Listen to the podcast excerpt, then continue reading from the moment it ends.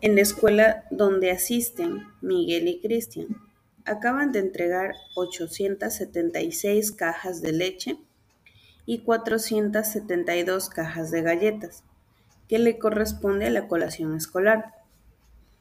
Escriba el ejercicio en su cuaderno y descubra la cantidad total de productos que dejaron en la escuela.